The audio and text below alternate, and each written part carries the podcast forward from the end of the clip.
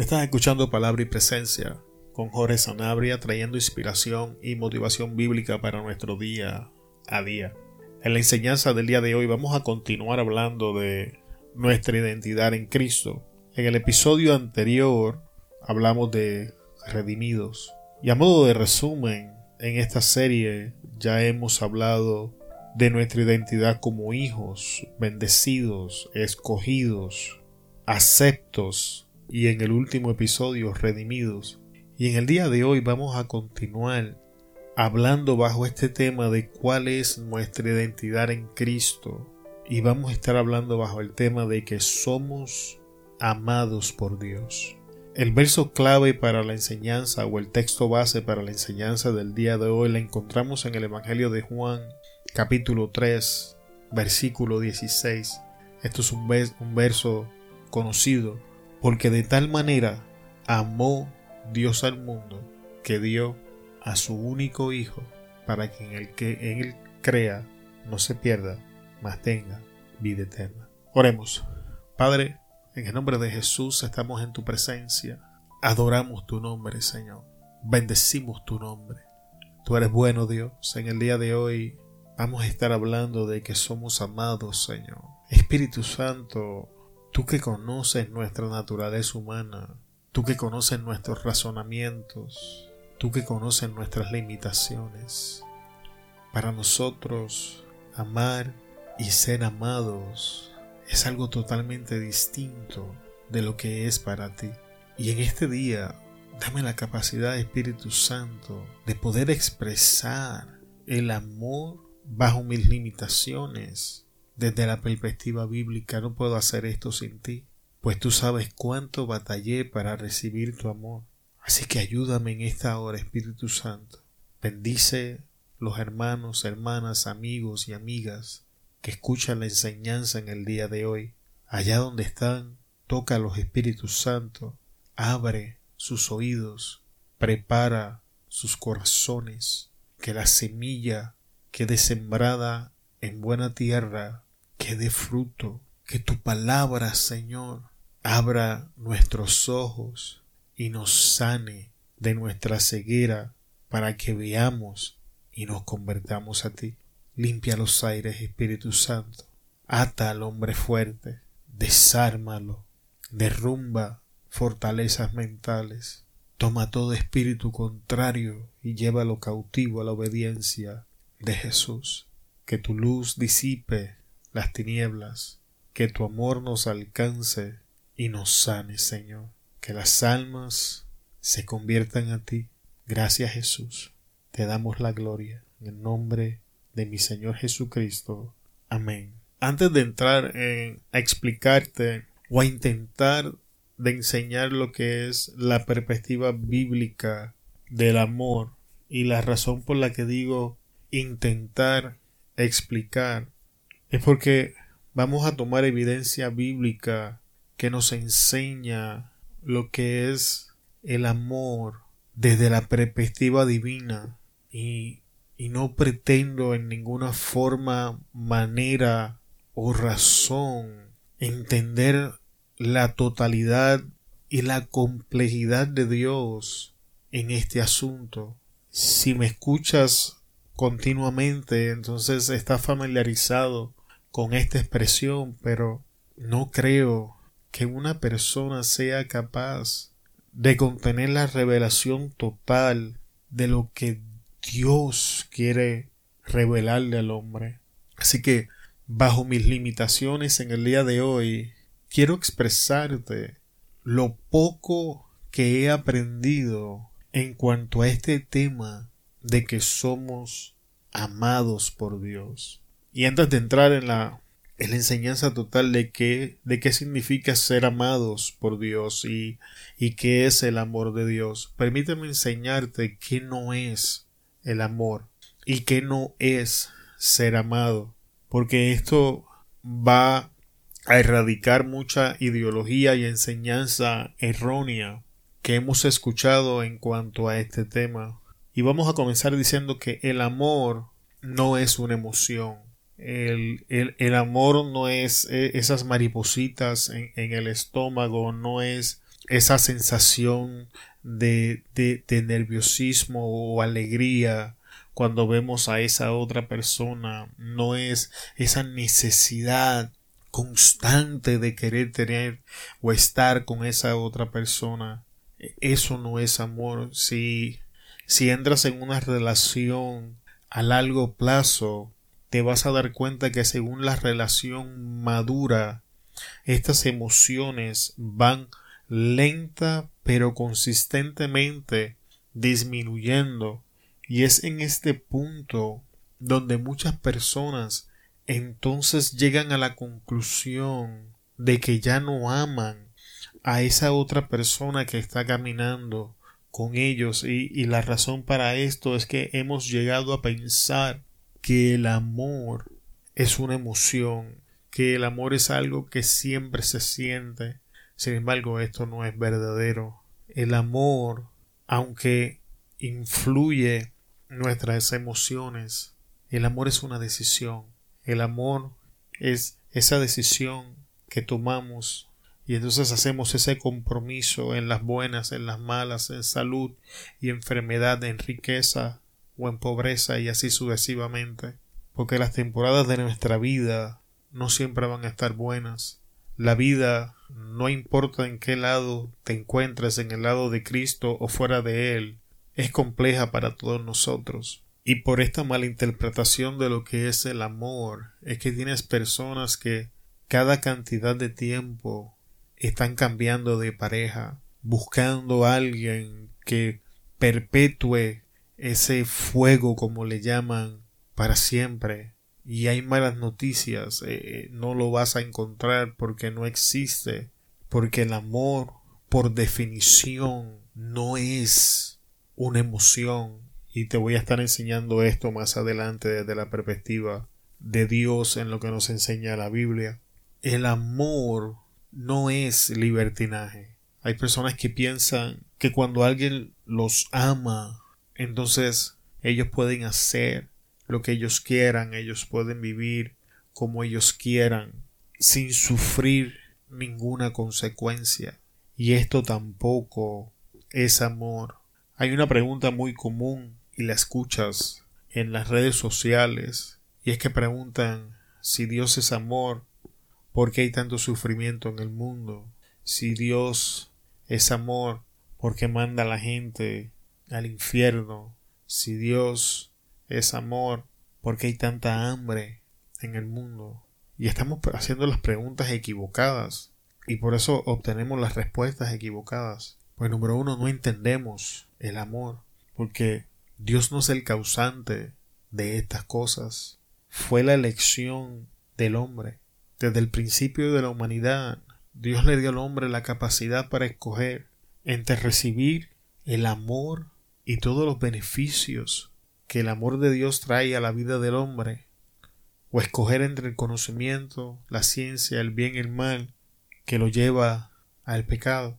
Y desde el principio el hombre ha desechado el amor de Dios con todos sus beneficios para abrazar el pecado con todas sus consecuencias y entonces volverse a mirar a un Dios que es amor y culpar a Dios por las consecuencias que sus propias decisiones han traído a su mundo. Así que la condición del mundo en el día de hoy, hambres, pestes, guerras, sufrimiento, muerte, Nada de esto tiene que ver con el amor de Dios o con un Dios amoroso, y todo que ver con las decisiones del hombre. No, no podemos pretender rechazar a Dios, rechazar a su amor y esperar que nuestra vida nos vaya a ir bien. Y entonces en nuestro sufrimiento, cuando las cosas salen mal, preguntarle y decirle a Dios yo pensé que tú me amabas y porque Él te ama, te ha dado la libertad para elegir qué quieres hacer con tu vida.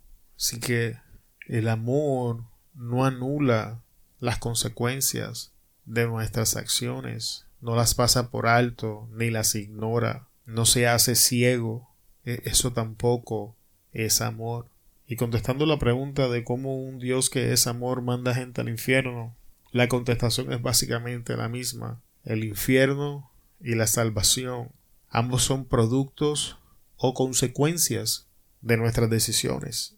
Como un Dios que ese amor va a llevar a una persona al cielo después de su muerte que no quiso pasar tiempo con él mientras estuvo viva. No hace sentido. Así que el infierno no es que Dios echa o manda a la gente al infierno. El infierno es decidido. Pongámoslo de esta manera. Si rechazas el infierno, aceptas a Cristo y por ende la salvación. Pero si rechazas a Cristo, por ende rechazas la salvación y abrazas al infierno. No hace mucho escuché en, en YouTube un video donde Oprah estaba abiertamente diciendo que si era tener que llamar, en este caso están hablando específicamente de tener que llamar la práctica del homosexualismo pecado, entonces ella prefería correrse el riesgo de terminar en el infierno. Así que básicamente lo que ella estaba diciendo es que ella decidía amar lo que Dios aborrecía y hasta cierto punto correrse, la chance de ver si Dios la dejaba entrar al cielo. Y esto es otra mala interpretación de lo que es amor. El amor llama a lo malo malo y a lo bueno bueno. Por amor no, no, no podemos cambiar estos, estos términos, no podemos comenzar a llamarle a lo malo bueno para acomodar a esa persona que supuestamente amamos. Estas cosas no son amor. Estas cosas no son otra cosa que un acto de hipocresía al cual le hemos ponido la estampilla o la estampa o etiqueta de amor. Entonces ahora que me he tomado este tiempo para explicarte que no es amor, vamos a ver qué nos enseña la Biblia al respecto del amor.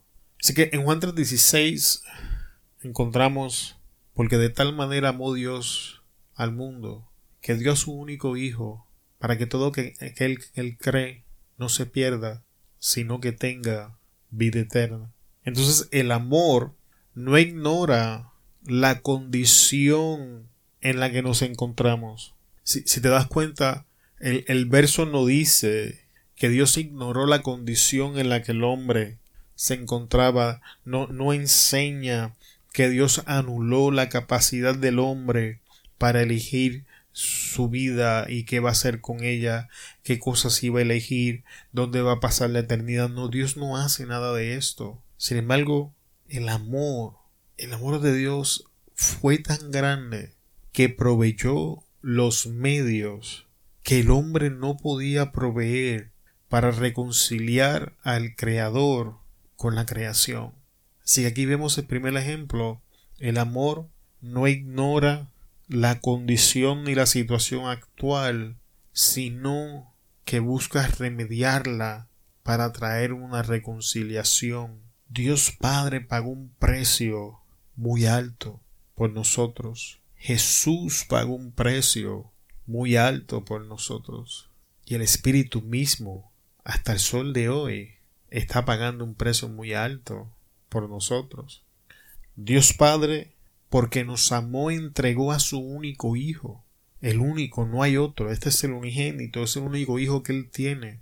Y por amor a su creación, al no poder ignorar la condición ni la destinación de su creación, Dios entrega lo mejor que el cielo tiene para ofrecer, que es Cristo. Y ahora Jesús, por amor a nosotros, no se aferra a ser semejante a Dios, sino que se despoja de su lugar en el cielo y se reduce a sí mismo, a ser encarnado, a vivir entre nosotros, a sufrir y experimentar en Él toda la ira del Padre en contra del pecado, para sufrir muerte y muerte de cruz, por amor a la humanidad.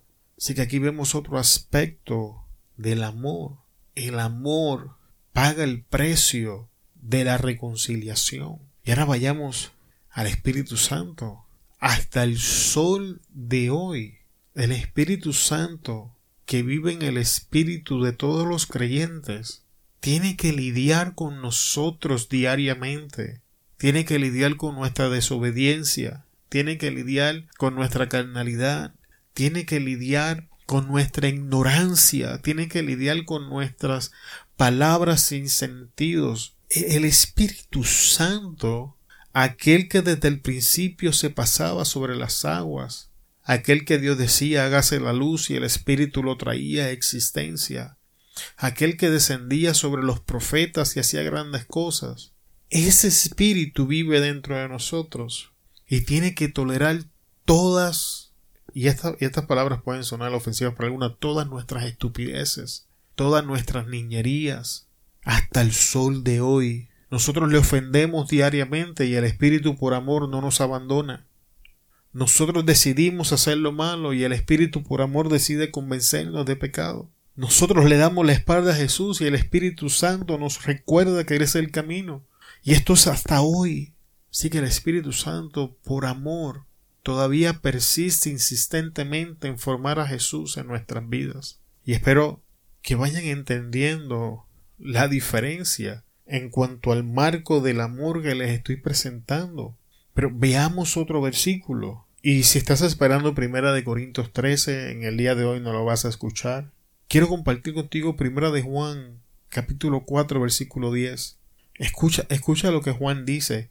En esto consiste el amor, no en que nosotros hayamos amado a Dios, sino en que Él nos amó a nosotros y envió a su Hijo como propiciación por nuestros pecados. ¿Están viendo eso? Que la muestra, Cristo es la máxima demostración del amor del Padre.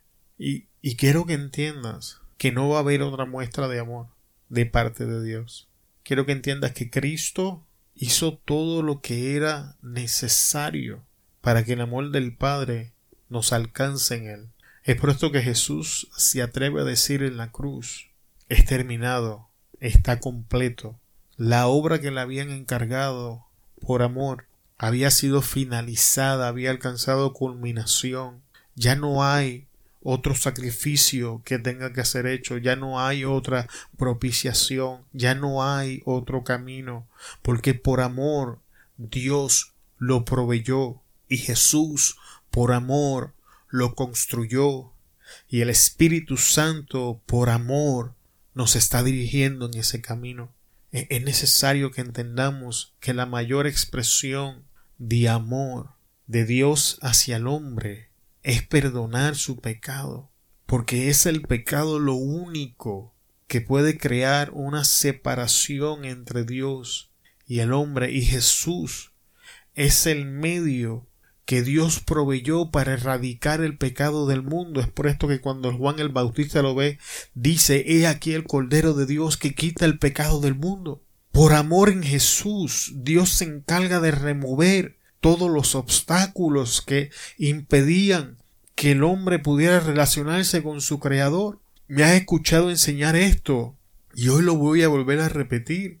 El pecado no es el problema porque Cristo erradicó el pecado del mundo. El diablo no es el problema porque Cristo lo mostró públicamente derrotado en la cruz del Calvario. Nuestra carne no es el problema porque nuestro viejo hombre está conjuntamente crucificado con Cristo.